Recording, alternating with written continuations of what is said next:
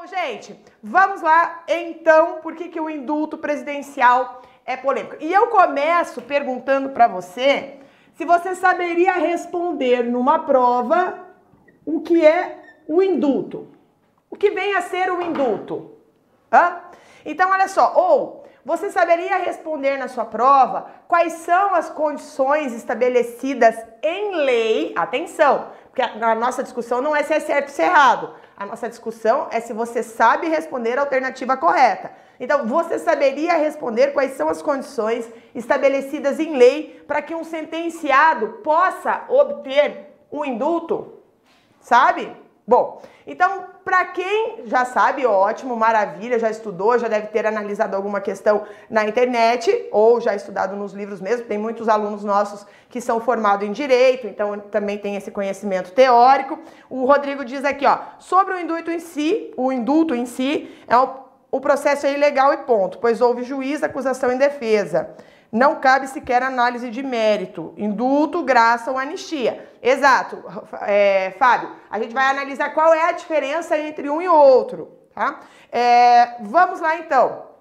Continuando aqui, então, de modo geral, explicando para você a análise, o indulto é um benefício que é concedido a sentenciados que estejam cumprindo uma pena em um certo período, né?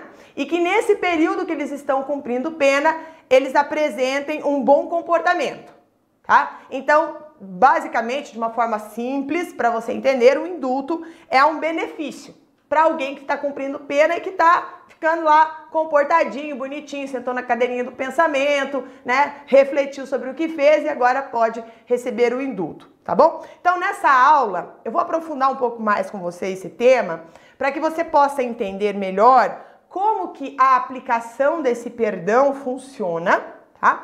E como que ele se difere de outras formas de perdão, né? Como a, a gente analisou aqui, inclusive, né? A, e, o, e o Fábio colocou aqui, nós temos também a graça e nós temos a anistia, que são situações diferentes, tá? Que são situações diferentes, são aplicadas em situações diferentes. Três conceitos aqui para a sua prova, tá bom? Então vamos lá. É... O que, que vem então a ser o indulto? Atenção aqui para nossa tela. O indulto é um ato de perdão jurídico. Atenção aí para os termos técnicos, para você não assinalar a alternativa incorreta. Que é concedido pelo presidente da República sendo que desse perdão destinado ao sentenciado privado de liberdade decorre a consequente extinção da pena, tá? Então é um perdão jurídico que gera a extinção da pena, isso é, é dado pelo presidente da República. Por ser um ato do presidente, ele também é chamado de indulto presidencial. Então, se você é, ler lá dentro das alternativas, dentro da sua questão, indulto, Lembre-se que é, chama-se indulto presidencial porque é uma prerrogativa do presidente. Atenção para um outro detalhe que pode aparecer na sua prova de atualidades ou mesmo lá dentro sua, do seu caderno de direito, né? Olha só, a concessão desse perdão é regulada pelo decreto presidencial com base no artigo 84 da Constituição Federal. Hum? Então é bom também fazer as referências, você está referenciado para que você consiga, então, aí assinalar a alternativa correta. E, correta. E esse decreto estabelece as condições para que o perdão seja concedido ao preso, né? E também aponta aqueles que podem e os que não podem ser contemplados. Não é um negócio alô pra galera, tá? Então tem lá as situações de quem pode receber, quem não pode receber e também no artigo 84, se você quiser estudar mais, aprofundar mais essa questão, você vai encontrar o papel que cada órgão tem na sua aplicação. Nós temos aí, nós vivemos uma república né, democrática, então nós temos aí papéis que os órgãos é, têm, né, executam. Então, nesse artigo você encontra é, esses requisitos e as funções de cada órgão.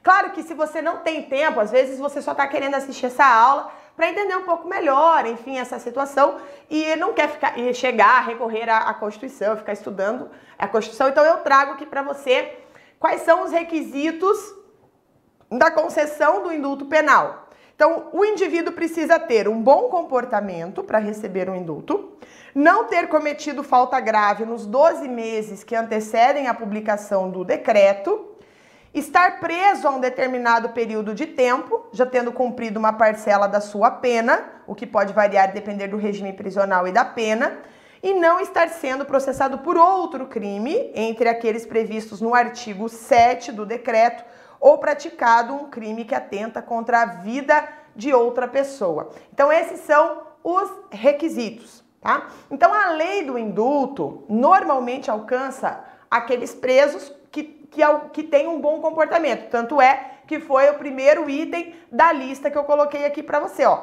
Bom comportamento. Normalmente esse indulto re, chega até esse indivíduo e está de acordo também, né? Não basta só ter um bom comportamento, ele tem que estar de acordo com essa lista que eu apresentei para você. E ele também é, é estendido a pessoas né, com deficiência e mães é, de filhos menores de 14 anos. Se você quiser analisar um pouco mais, tá? Você consegue entrar lá na página do Jus Brasil e eles têm lá o artigo que explica, né, a lei do indulto, o decreto, enfim.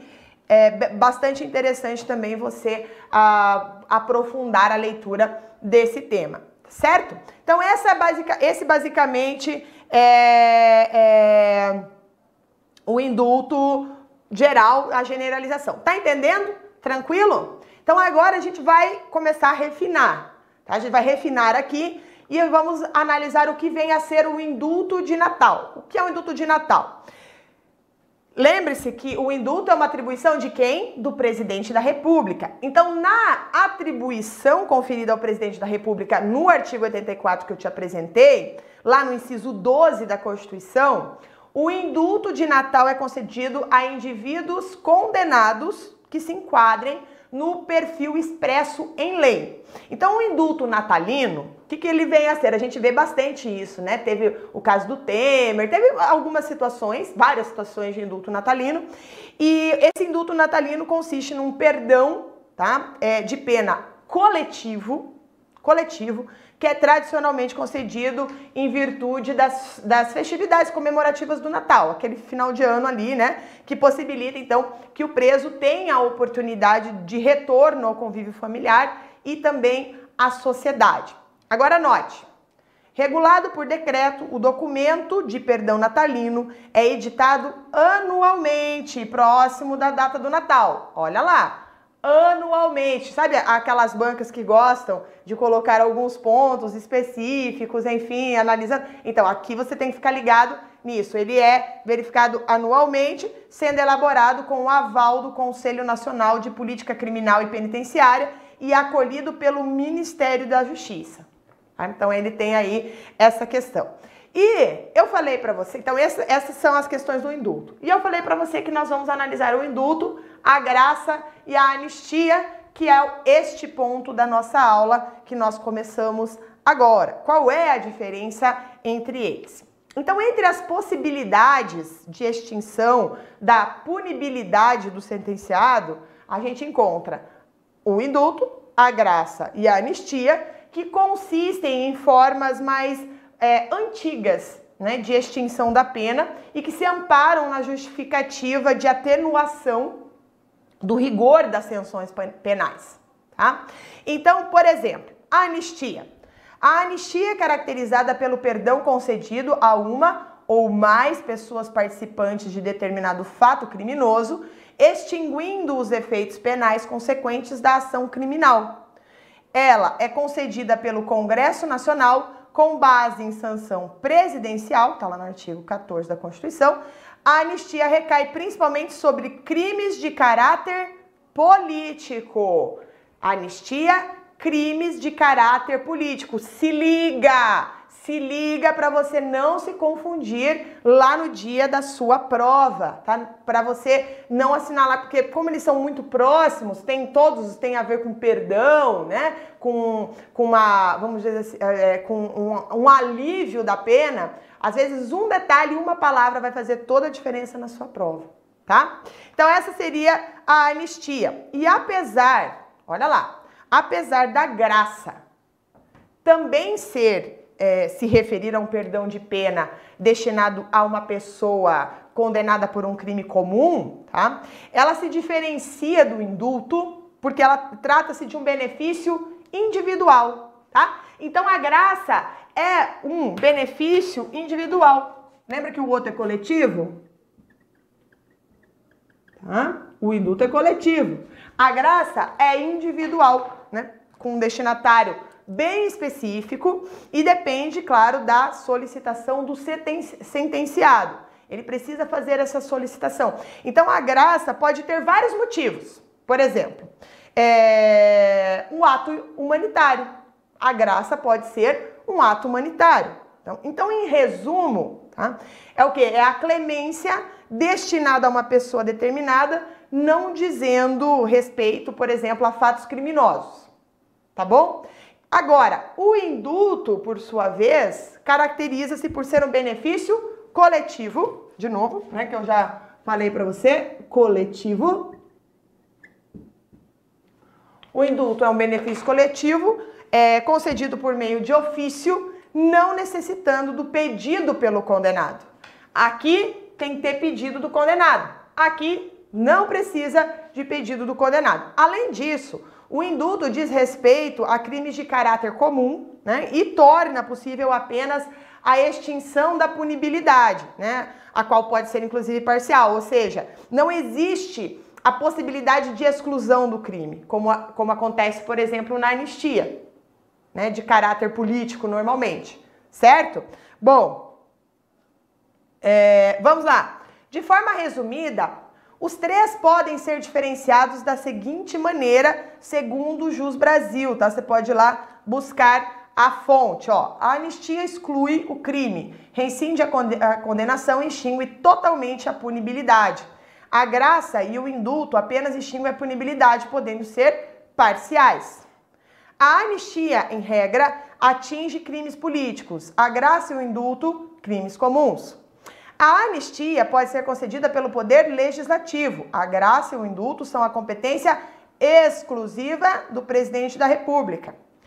D. A anistia pode ser concedida antes da sentença final ou depois da condenação irrecorrível. A graça e o indulto pressupõem o trânsito em julgado da sentença condenatória, tá? Isso aqui, pessoal, é um material maravilhoso para você ter aí nos seus nos seus equipamentos de estudo, tá? É um material para você seguir, para você não se confundir entre os três, tá?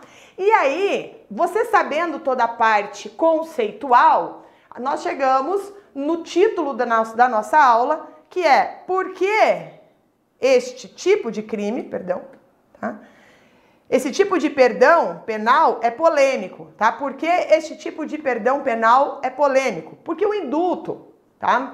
É, você, dependendo da idade que você tem, você já viveu mais situações, né, que, que você vivenciou aí a, a mídia falando sobre isso, ou se você é uma pessoa bem estudiosa e já viu isso em outras situações. Mas o indulto, toda vez que acontece, ele é bastante polêmico, tá? E ele é polêmico muitas vezes por ser mal compreendido e pela forma como ele é retratado, né? Pela mídia, enfim, pelos grupos, etc. Então, no senso comum, Propaga-se uma ideia de que milhares de indivíduos são soltos nessas festividades de Natal e que essa ação jurídica traz consequências danosas à sociedade e ao Estado. Às vezes, pode até ser realmente, tá? Não estamos a gente não está generalizando. A ideia aqui, tá, sempre é não generalizar, tá bom? Cuidado aí com as emoções, certo, gente? Agora, entretanto, esse cenário não corresponde à realidade na maioria dos casos, tá? Porque o ato de perdão ou de clemência possui uma série de requisitos que são rigorosos, que são estipulados pelo judiciário, e a concessão é difícil, é de difícil acesso a grande parte dos sentenciados, uma vez que, que se enquadram, então, naquelas condições todas estipuladas. Ademais, tá? Olha lá, o indulto também possui fundamento humanitário. Olha só, segundo conjura aqui. O indulto é um fundamento humanitário, é impessoal, os seus critérios são abstratos, generalizados e jamais se dirigem a determinado condenado. Tá? segundo a definição. Então, dessa forma, gente, os ataques midiáticos ao perdão penal podem representar um prejuízo, segundo o Conjur, tá? Um prejuízo ao cumprimento da justiça pois confundem a opinião pública e desconsideram as raízes humanitárias que a fundamentam num Estado democrático de direito. Eu falo isso, gente, por que, que eu trouxe essa passagem para você? Porque tem algumas bancas, principalmente o Sebrasp, por exemplo, que é uma banca que gosta muito de trazer temas que envolvam a discussão do famoso Estado Democrático de Direito, que tem muita gente aí que não entende o seu conceito, né? Uh, o que, que efetivamente isso é, sugere, o que, que, como que isso se aplica no nosso dia a dia, o que, que significa esse Estado Democrático de Direito. E isso é tão importante que dentro da nossa plataforma, das, da nossa aula de atualidades, nós temos uma aula para falar só sobre isso, para que o aluno possa entender as aulas subsequentes quando a gente fala sobre Estado Democrático de Direito, porque às vezes fica é, uma situação vamos dizer assim, é, o aluno ouve, mas ele não entende a sua totalidade por não entender o conceito, tá? Então você que é aluno assinante nosso, você pode acessar essa aula que tem lá dentro do nosso, dentro da nossa plataforma, certo? Então você entendeu aqui por que, que a, coisa vem ser, ser, sendo polêmica, porque muitas vezes tem, sempre tem um grupo que acha que deveria acontecer, o outro grupo que acha que não deveria acontecer algumas dessas situações aqui. Então o tema sempre vai ser polêmico. Sempre vai ser polêmico quando acontece. Mas lembrando que tem alguns casos que viram muito mais notícia por atingir uma personalidade ou uma. A gente vai falar hoje sobre alguns casos que nós tivemos aqui no Brasil. Então, assim, é, repercutiu ainda mais. Lembrando que o indulto acontece sempre, né? Mas tem algumas pessoas que, quando recebem, acaba tendo. É, é, quando acaba tendo, acaba virando um pouco mais de confusão, vamos dizer assim. Ainda mais hoje em dia que nós temos a internet, que muitas pessoas é, ficam atrás, né, atrás de um, de um anonimato para poder falar o que bem entender. Aí muitas vezes não respeitando a opinião do outro, não respeitando a veracidade, não respeitando o que está em lei, né? Porque, por exemplo, pra, se você não considera que essa lei está é, errada, aí tem que entrar para o legislativo, né? Tem que é, entrar na carreira política ou votar em alguém que tem os, seus, os ideais próximos aos seus e que eles mudem lá. Porque uma discussão no Facebook, uma discussão no chat do Fox, uma discussão não vai mudar a situação, porque é lei. Pronto. Tá? Então, a, a, a nossa função aqui é o quê? Entregar para você, entregar para você aquelas, aquela situação de alternativa correta. Como eu falei, não é um lugar de opinião. Isso você tem em outros canais, beleza? Agora, nós vamos chegar no momento polêmico da aula, tá? E eu tenho certeza que quem está aqui com a gente, tem gente que acha que a situação é, é, está errada de um lado e outro que, tá, que, que está, a situação está errada de outro. E a gente vai analisar o caso, tá? Que é o caso do deputado Daniel Silveira. Esse é o mais recente, porque nós estamos numa aula de atualidades. Mas eu vou comparar para você outros casos que viraram situação aí na mídia, tá? Olha só, BBC News. Daniel Silveira, o que diz a lei sobre o polêmico indulto concedido por Bolsonaro? O presidente Jair Bolsonaro disse que assinou um decreto concedendo o indulto individual ao deputado federal Daniel Silveira do PTB do Rio de Janeiro, extinguindo a pena de prisão a qual foi condenado pelo STF, Supremo Tribunal Federal. O anúncio foi feito por Bolsonaro em uma transmissão em suas redes sociais no dia 21 de abril, tá? Então vamos lá. Esse é o caso mais recente, né? O caso mais recente de perdão penal. Lembrando você que o Daniel Silveira foi condenado a oito anos e nove meses de prisão em regime fechado, tá? Em regime fechado, pelo crime de ataque às instituições democráticas. Quais instituições democráticas? O STF, né? É, que, e o que é configurado como um ato antidemocrático. Tá? Então eu coloco aqui para você o seguinte: ó, condenação foi oriunda da acusação da Procuradoria-Geral da República, PGR, pelo cometimento dos seguintes crimes: coação do curso do processo penal, incitação à animosidade entre as Forças Armadas e o STF e por tentativa de impedir o livre exercício dos poderes da União. Tá? Foi isso que foi colocado lá. Só fazendo um, um, um histórico para você, o Silveira foi responsável por quebrar a, uma placa de homenagem à vereadora Marielle Franco em março de 2018, tá? É, quando ele ingressou lá na Câmara, tá aqui, tá? Ele, a imagem aí com, com a, a, a placa da Marielle Franco que ele uh, quebrou. E antes de ser eleito, o parlamentar era policial militar no Rio de Janeiro, onde ele acumulava faltas disciplinares, tá? Tanto é que foi aqui noticiado, ó, saiba quem é Daniel Silveira, deputado que acumulou punições na PM quebrou a placa da Marielle Franco. O parlamentar no Rio de Janeiro foi acusado por uso de atestado falso para faltar no trabalho quando era cobrador de ônibus e ele entrou na corporação por decisão judicial, tá? Isso é uma reportagem de faz um pouco mais de um ano, né, de fevereiro de 2021. E em 2020 ele passou a ser é, investigado pela PGR, pelo STF, por atacar o tribunal e disseminar informações falsas. Né? O STF condena Daniel Silveira a oito anos de prisão e eles explicam aqui né, o fato nessa, nessa reportagem da BBC News do porquê que ele é, tinha, estava sendo investigado. Então, por exemplo, em 2021, o Daniel Silveira publicou vídeos em suas redes sociais nas quais aparecia em defesa do ato institucional número 5. Para quem não lembra da história, esse, era, esse foi considerado um dos piores atos do período do regime militar. Né? Então, aqui nós temos o deputado que fez vídeo com apologia ao AI-5 e defendeu a destituição do, dos ministros do STF, passa a noite detido na PF no Rio de Janeiro. Então, ele fez uma apologia ao AI-5 o mais duro instrumento de repressão à ditadura militar e defende a destituição dos ministros é, da, do Supremo Tribunal Federal, que é inconstitucional. É, deixa eu ver aqui, tá? É, mostrando para eu estou mostrando um lado, depois eu vou mostrar a, o lado, o que, que falam aqueles que defendem o Daniel Silveira, só para você saber aqui que nós vamos mostrar o que, que quais são as justificativas dos dois lados, tá bom? Vamos lá, continuando aqui. Então a defesa do deputado alegou que ele tem imunidade parlamentar, né? E que ele estava exercendo apenas o seu direito de se expressar. Contudo, só uma observação aqui, a imunidade parlamentar é aplicada quando a ação ocorre no exercício do mandato e em razão do mandato. Tá? Então, o próprio ministro André, André Mendonça, né, recentemente aí colocado no cargo, ele votou é, pela condenação do Daniel Silveira e olha o que, que ele disse. Ele disse, ó, não se pode ter como abarcada na atividade parlamentar a exortação de que o Supremo seja invadido e um dos seus ministros agredido e jogado numa lixeira.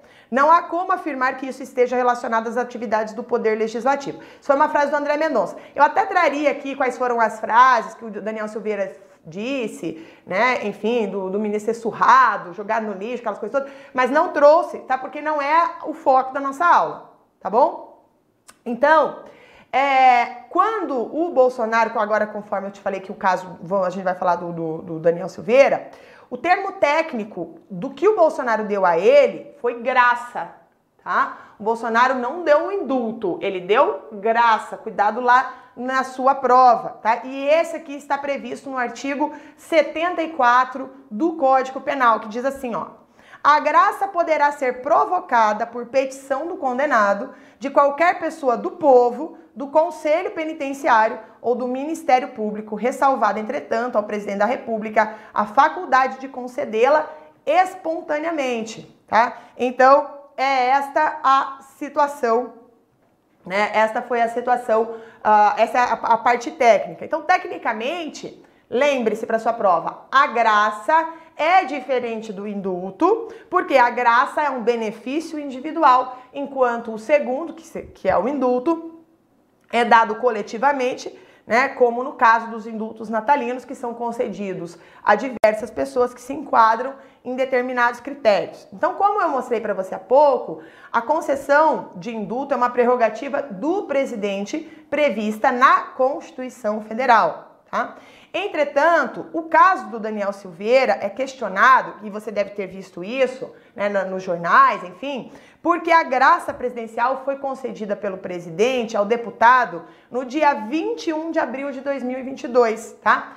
Qual que, é a, qual que é a polêmica disso? A polêmica é que a graça foi dada apenas um dia após a condenação do STF. tá? Então você, você que acompanhou aí os juristas falando e tudo mais, né? Lembra que eu falei que no dia 20 ele foi condenado. E no dia 21 de abril tá aqui o decreto presidencial explicando né, a questão da contribuição do artigo 84, enfim, da Constituição, etc, etc, etc. Né? O artigo 734 do Código Penal, só corrigindo, né? Falei 73, é 734 e ele decreta, então, ó, foi concedida a graça constitucional a Daniel Lúcio de Silveira, etc, etc, etc, mostrando que a graça inclui as penas privativas de liberdade, a multa, ainda que não haja inadimplência ou inscrição de débitos, enfim, enfim. Tá aqui, então, o decreto você consegue encontrar aí nas redes sociais. Então, o que, que, o que, que resultou? Gerou um debate jurídico na mídia. Né? Todos os jornais falando, tanto de um lado quanto do outro, né? explicando enfim, por que que, por que, que tá certo, por que, que tá errado e tudo mais. Então, o debate jurídico, basicamente, foi gerado pela concessão do perdão oficial feito pelo presidente é, por conta da validade, tá? Da validade desse ato, visto que tradicionalmente, né, as graças são dadas em casos que já foram transita transitados em julgado, o que é então, o que não é, por exemplo, o caso do Daniel Silveira, porque o processo ainda está em curso. Tá? Então, se você não entendeu por que, que a, a, eles estavam falando, por que, que durante a semana passada você ouviu aí muita. Só para te orientar, hoje a gente está hoje é no dia 2 de maio, tá? Então, na última semana de abril, você ligava a televisão, você tinha um jurista falando, explicando e etc, falando que era inconstitucional, o outro falando que era constitucional e etc, etc, etc. Então, o debate girou em torno disso, por conta da data, tá? Agora, no que diz, uma outra coisa que se discutiu muito foi com relação à perda do mandato, tá? Mandato e a ine inelegibilidade, ou tá, né? Então, aqui você vê, por exemplo, inelegível, o que dizem os juristas sobre a situação do Daniel Silveira após o perdão presidencial, olha, no dia 22 de abril. E daí, nessa reportagem, eles é, eh, entrevistaram um advogado especialista em direito eleitoral, que é o Alberto Rolo, e na análise que ele, que ele divulgou ali no jornal, que foi feito para a Gazeta do Povo, ele argumenta que a perda do atual mandato do deputado só pode ocorrer após haver a condenação criminal em sentença transitada, é, transitada em julgado conforme o artigo 55 da Constituição. Então, dessa forma, segundo ele, o indulto não, muda, não mudaria isso, né? apenas a decisão da Câmara dos Deputados ou do Senado Federal.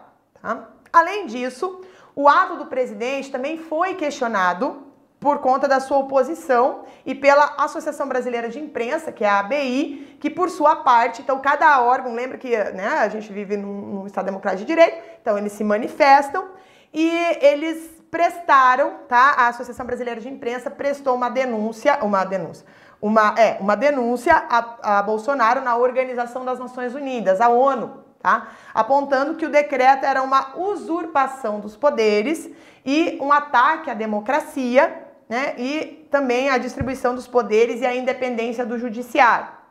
Então, se você talvez tenha ouvido falar sobre isso, tá? Então, é, a associação denunciou é, a ONU por, por, perdão do Daniel Silveira por conta disso, por usurpação dos poderes. Lembrando, você que está nos assistindo, não é uma opinião, é só mostrando para você como essas opiniões foram vinculadas, tá? Como ela foi. É... Vamos lá, dananã. Processo totalmente legal, onde a vítima e o julgador se confundem na mesma pessoa. Segundo o Sérgio, é imoral, né? É, é, de novo, né? Aqui no chat vocês têm, têm livre é, liberdade aí de falar o que vocês acham sobre isso, tá ótimo. Né? Tá ótimo, desde que todo mundo bem educado aqui, né? Afinal de contas, a gente tá num canal de, de educação, né? Vamos lá, extingue a punibilidade, mas também, é, mas mantém seus efeitos secundários. No caso, o deputado não poderá candidatar-se por ser julgado no STF, Parlamentar Federal, última instância. É o que eu tô falando agora aqui, né? Então a gente já viu aqui como isso repercutiu na mídia, a gente já viu como é, a Associação Brasileira de Imprensa se manifestou, é, já vimos uma opinião de um advogado, né? E agora quero mostrar para vocês a opinião de quem defende o Daniel Silveira. Dá uma olhadinha aqui, ó. Leisier sugere que a STF deixe a análise do indulto a Daniel Silveira para depois das eleições. Tá? Então, Lesier Martins, do Podemos Rio Grande do Sul, quer que o Senado convença o STF a deixar para depois das eleições o julgamento da ação que questiona o decreto do indulto ao deputado federal Daniel Silveira. Tá? Para ele, gente, tá? Então, é, essa decisão é ilegal, como para uma galera que está aqui no chat também. Essa decisão é ilegal. Por quê? Porque lá no artigo 53 da Constituição é estabelecido que os parlamentares são invioláveis penal e civilmente, né, por quaisquer opiniões e votos. Tá? Então você encontra aqui ó, a emenda constitucional 35 que fala sobre isso. Né? Olha, os deputados e senadores são invioláveis civil e penalmente por quaisquer das suas opiniões, palavras e votos. Então eles estão baseados nisso aqui e ele, o deputado federal, o Lesier Martins, é, reconheceu que o, o, o, senador, perdão, reconheceu que o Daniel Silveira se excedeu nas suas manifestações, tá? Então, na opinião dele, que você consegue ver a, a reportagem completa na própria página do Senado Notícias, que eu coloquei aqui para você, é, o caso deveria, o caso do Daniel Silveira deveria ter sido conduzido pela Câmara dos Deputados, né? Num eventual processo de cassação por quebra de decoro parlamentar. Então, segundo ele, isso não deveria ter, não era um procedimento que deveria ter sido feito pelo STF, né? que é, atuou na condição de investigador, de acusador e de julgador do parlamentar. Então ele falou, olha, não, não combina, né? O STF não pode ter esses três perfis. Né? Então, segundo ele, poderiam aqueles que foram ofendidos, né, no caso o STF, etc, etc, né, os ministros, enfim, é, terem feito uma queixa na Polícia Federal ou à mesa da Câmara dos Deputados, mas não agir em causa própria, né, segundo o deputado, né, como, por exemplo, um tribunal de exceção. Né, segundo eles, foi, um tribunal, foi estabelecido um tribunal de exceção e, segundo ele, adotando uma incrível aberração, nas palavras dele, de desrespeitar o sistema acusatório brasileiro, em que a polícia investiga, o Ministério Público acusa e o juiz julga tá? Então essa, essa é o lado de quem fala assim, olha, o que o STF é, fez é totalmente errado. Entendeu? Então, gente, as várias posições, viu por que, que é polêmico? Né? Nós temos aí todos os lados né, com uma opinião dentro das suas dentro da sua realidade, o que, que eles justificam. Todo mundo que faz um ato justifica o motivo, né? Só que daí, gente, é, eu quero mostrar para você que diante disso, o que, que os integrantes do Supremo falam, tá?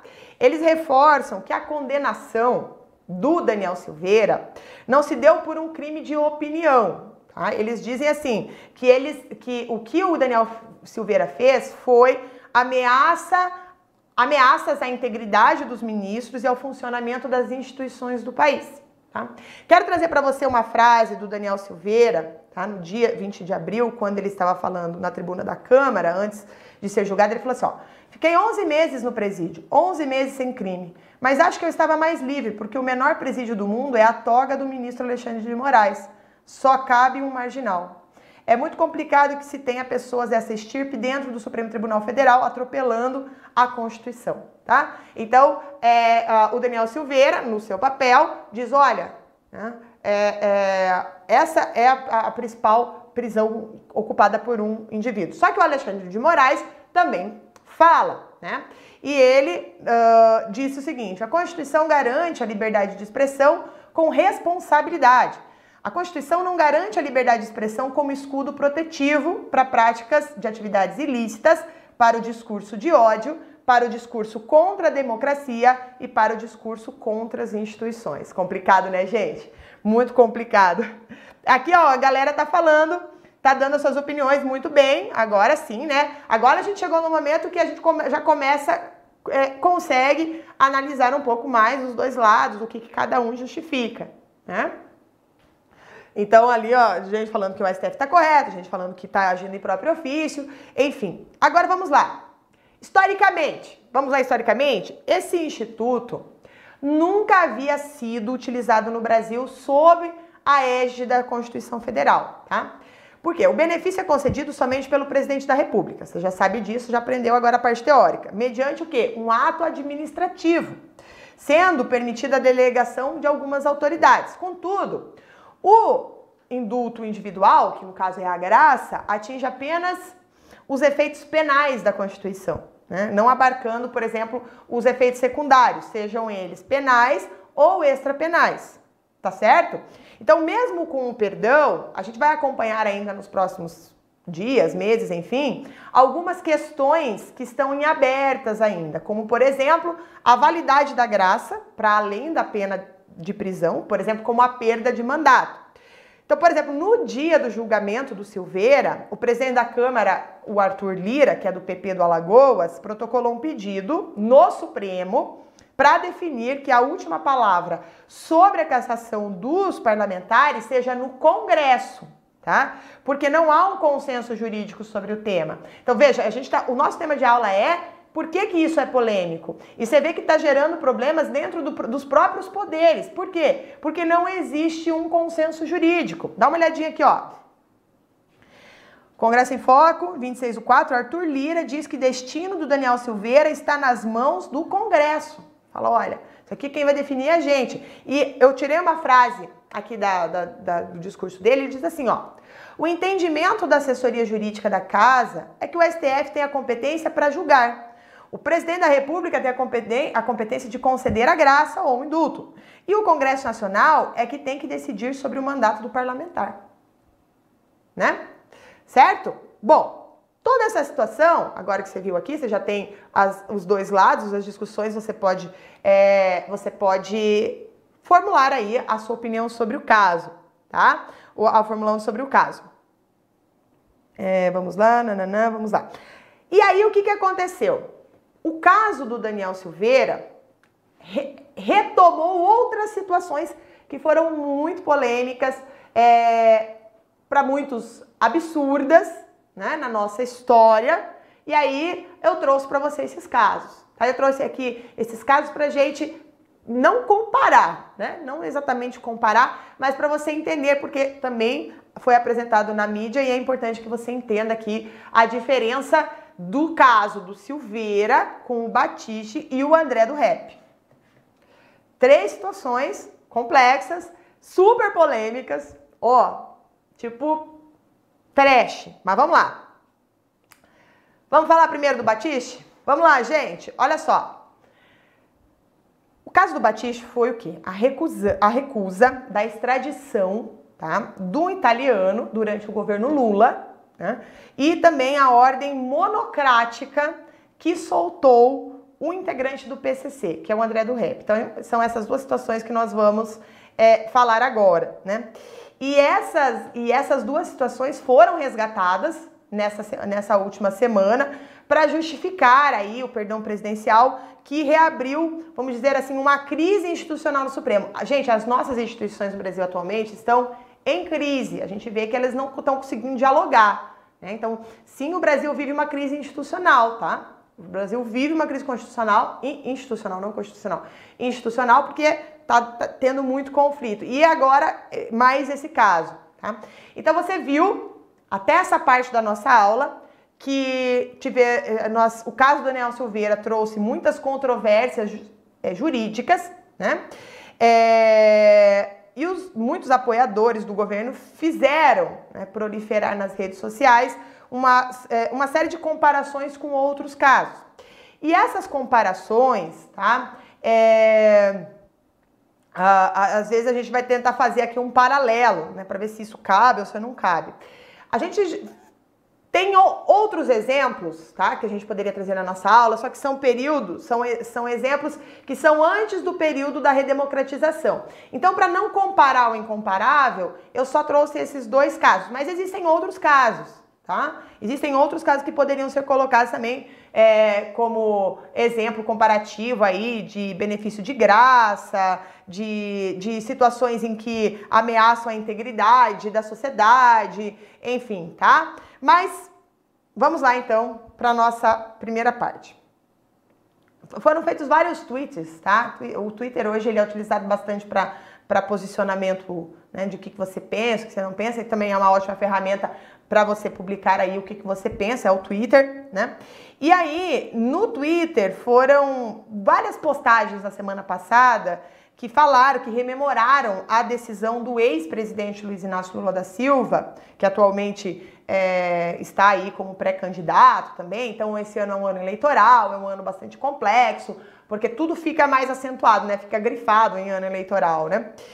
E o que, que foi chamado a atenção foi o fato do ex-presidente não extraditar o italiano Cesare Battisti, que foi condenado lá na Itália por homicídios durante o período da luta armada da Itália. Né? Então aqui nós temos o Rogério Marinho dizendo assim, ó, enquanto Jair Bolsonaro concede indulto para preservar a liberdade de expressão, o Lula indultou, indultou o terrorista assassino, ambos amparados pela prerrogativa do cargo com motivações diferentes.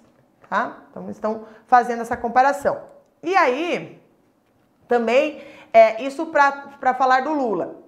Uma outra situação, para falar do próprio Supremo, é, foram, foram relembradas a situação da soltura do André do Rap, que foi condenado por tráfico de drogas. Não sei se você lembra disso, tá?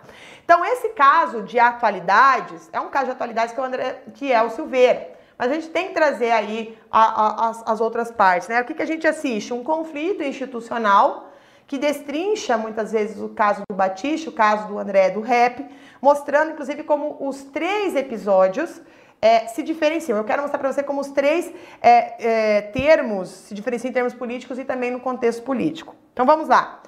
Vamos só reviver aqui a graça concedida pelo Bolsonaro. Então, na quinta-feira, dia. É, não, no dia, 22, no dia 21, na verdade, né? Foi concedida a condenação. É, no dia seguinte da condenação do André Silveira, o presidente decretou é, a graça ao parlamentar, né?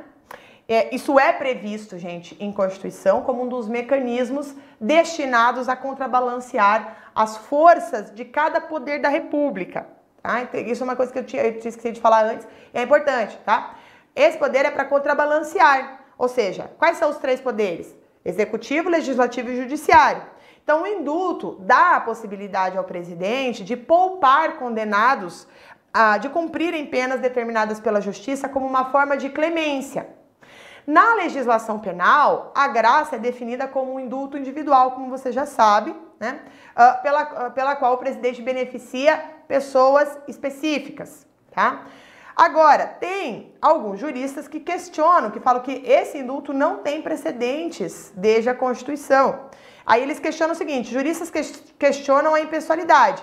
E se Dilma Rousseff tivesse cedido o mesmo indulto no mensalão? Tá? Foi uma coisa também que eles colocaram, porque no histórico brasileiro a, o uso da graça é raro. Né? E não favoreceu políticos, mesmo em governos que tiveram uma série de aliados presos, no caso do mensalão e no caso da Operação Lava Jato. Tá? Então, menos rara é a concessão de indultos que, de forma coletiva, permitem que todo um grupo de presos seja liberado né, de penas e que se enquadrem em requisitos gerais estabelecidos pelo presidente. Tá?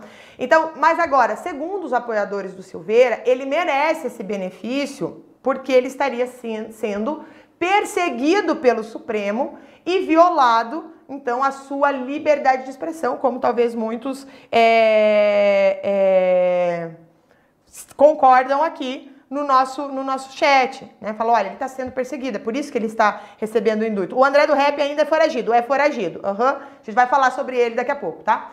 Então, juridicamente, diferentes partidos acionaram o STF, tá? No dia 23 de abril, para contestar a validade. Então, não foi o próprio Supremo. Na verdade, vários grupos da sociedade protocolaram e falaram: olha, esse indulto não tá legal, tá? E entre outros pontos, eles alegam que a medida violou princípios constitucionais, como a da moralidade administrativa, é, a necessidade da impessoalidade nas decisões do governante.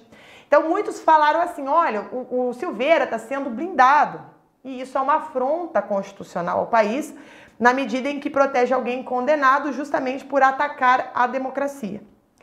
Agora, do outro lado, Tá? Do outro lado, aqueles que falam, olha, o que o STF fez está errado, dizem que a decisão não só foi válida, como é comparável a medidas tomadas em outros momentos pela corte e por outros presidentes. Tá? Então eu vou mostrar para você como que isso veio à tona, tá bom? Então só fiz uma retrospectiva aqui para você pegar o fio da meada. Então vamos lá, o caso da extradição do Batiste. Ele era um ex-membro tá, de um grupo italiano chamado Proletários Armados do Pelo Comunismo. Esse é o nome do grupo dele. O nome dele é Cesare Batiste. O Cesare Batiste chegou ao Brasil em 2004, né, uma década após ter sido condenado na Itália à prisão perpétua por terrorismo. Olha a situação dele. Aí, olha só, lá em 1993, a justiça italiana considerou que ele era um integrante da luta armada nos anos 70, né, 1970, e que ele havia participado de quatro assassinatos entre 1977 e 1979, algo que até então ele negava, tá? Naquele momento ele negava. Aí o governo italiano solicitou ao governo brasileiro, na época sobre o comando do Lula, né, que extraditasse o ex-ativista para a Itália para que ele cumprisse a condenação.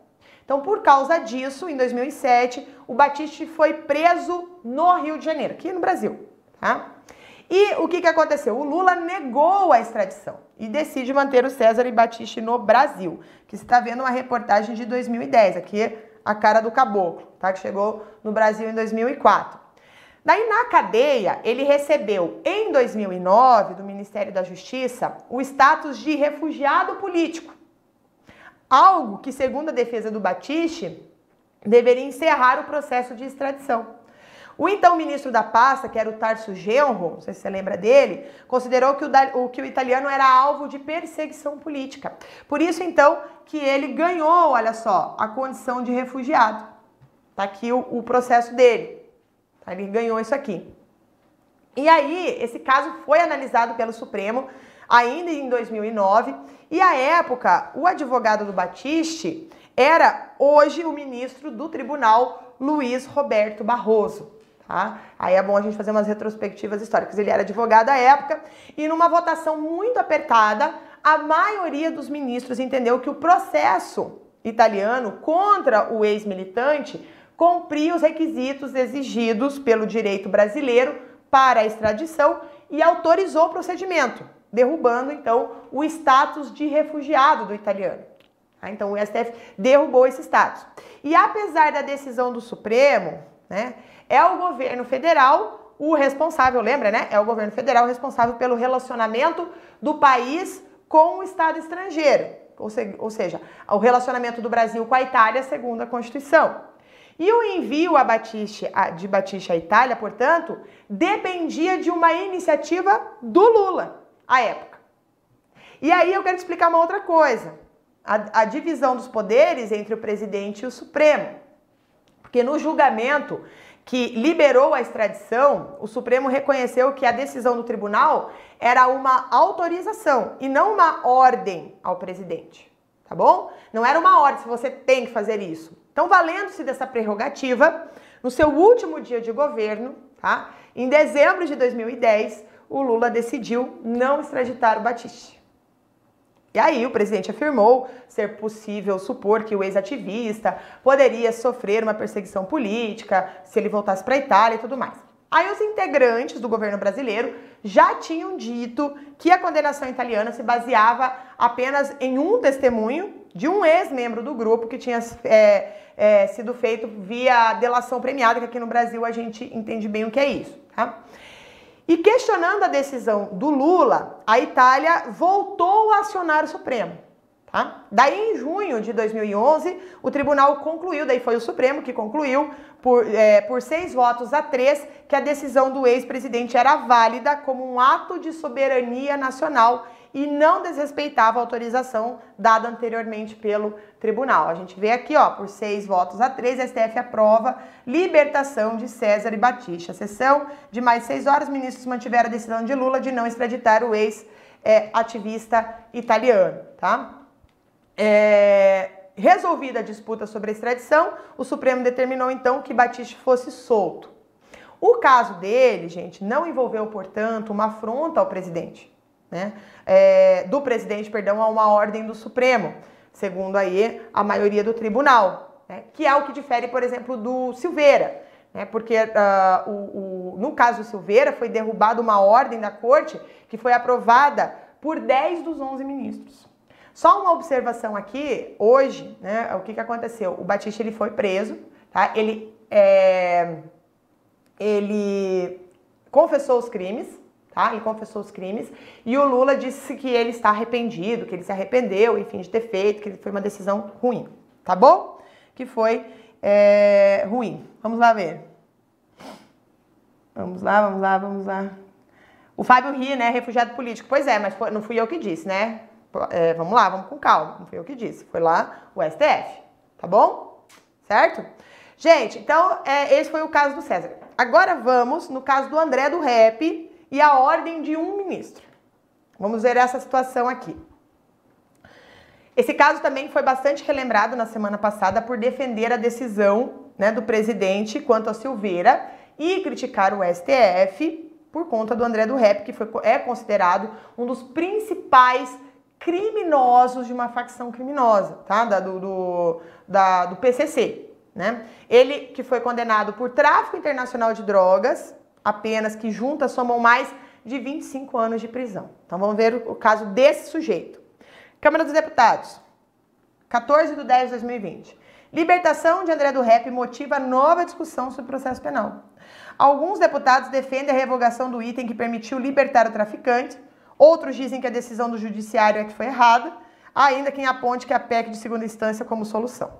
Olha lá que gerou confusão. Foi polêmica essa situação também.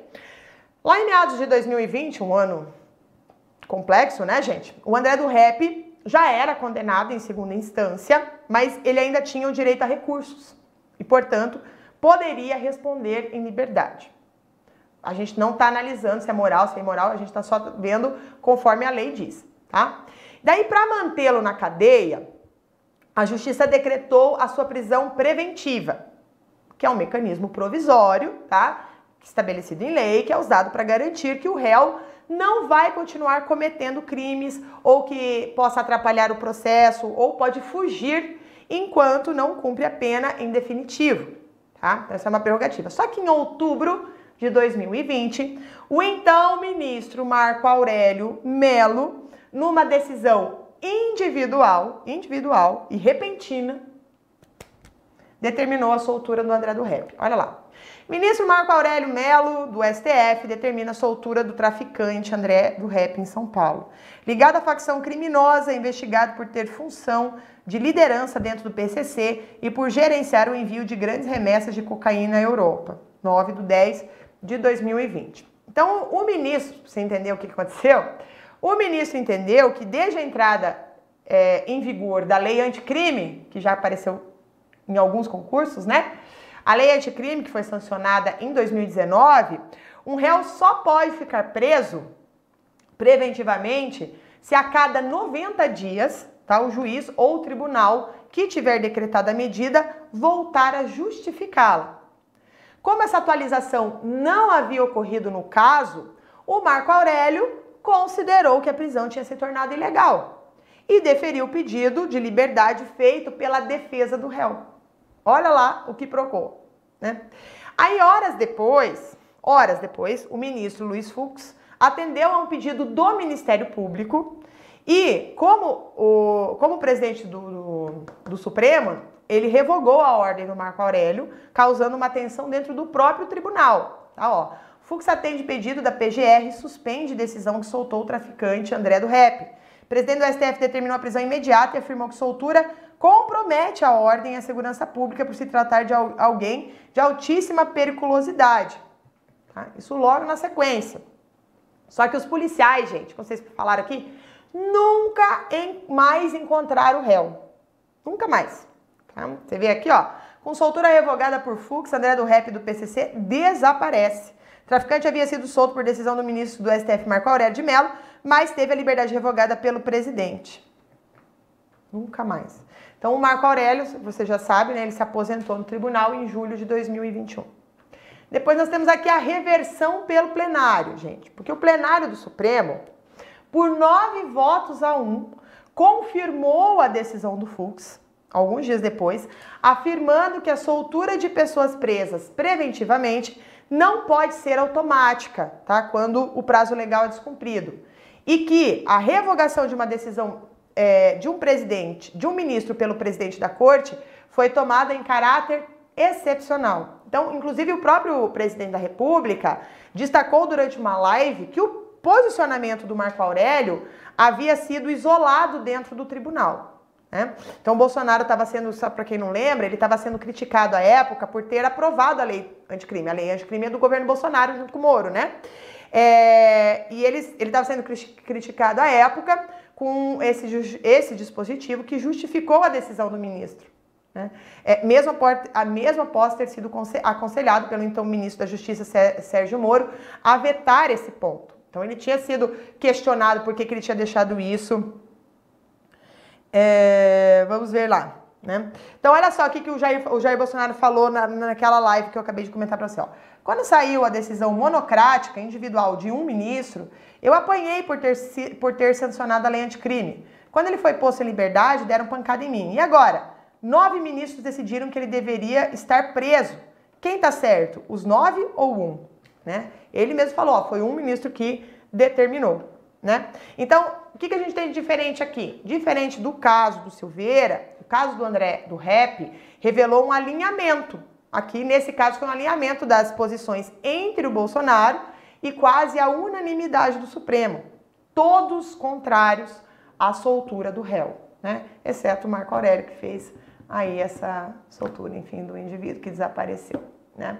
Bom, então, gente, é, esclarecidas aqui as situações que diferenciam um caso do outro, esclarecido os pontos, tá? Agora você já tem condições de desenvolver a sua própria opinião como cidadão, como cidadão, certo?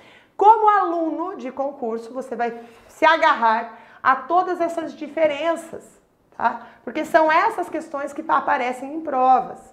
Né? E eles podem, inclusive, usar o caso do Daniel Silveira, podem colocar no enunciado.